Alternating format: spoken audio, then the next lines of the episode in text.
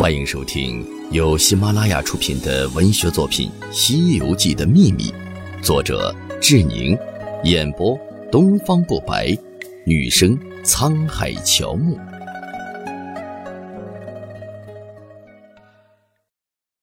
第五十七章，取经的主角究竟是谁？一，取经路上谁是真正的主角？这个问题看上去似乎没有悬念。从取经职能角色的角度，唐僧作为取经队伍中的师傅，本不应该是当然的主角吗？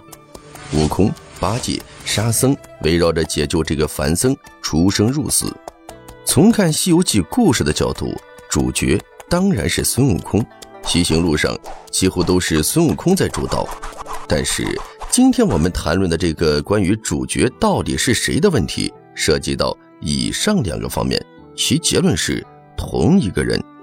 为了揭开这个谜底，我们从一个侧面来看看问题的真正答案跟理由。试听结束，欢迎至官方版订阅收听。